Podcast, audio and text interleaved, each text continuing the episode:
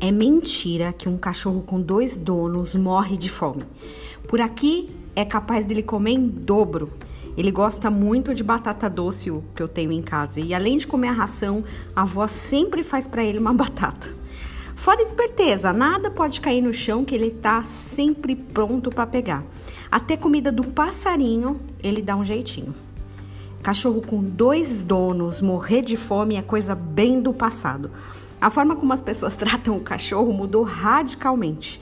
Muitos dizem que esses pets são já da família. E cá entre nós, eles são uma ótima companhia.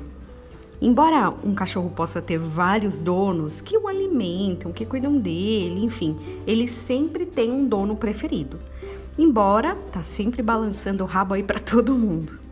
Na vida entre humanos, a questão é muito diferente, talvez até mais difícil. Com tanta fluidez em um mundo cada vez mais flexível, uma verdade permanece absoluta. Ninguém pode servir a dois senhores, porque ou há de aborrecer-se de um e amar o outro, ou se devotará a um e desprezará o outro. Não podeis servir a Deus e às riquezas. Mateus 6, 24.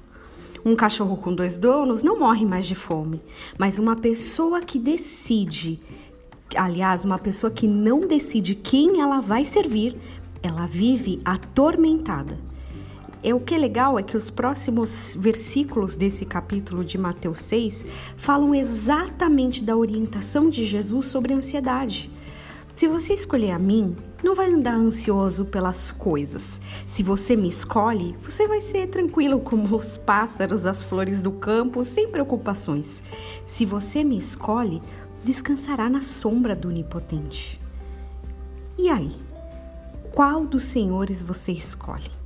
Que você tenha um dia abençoado e eu espero que você escolha servir ao Senhor. Em nome de Jesus.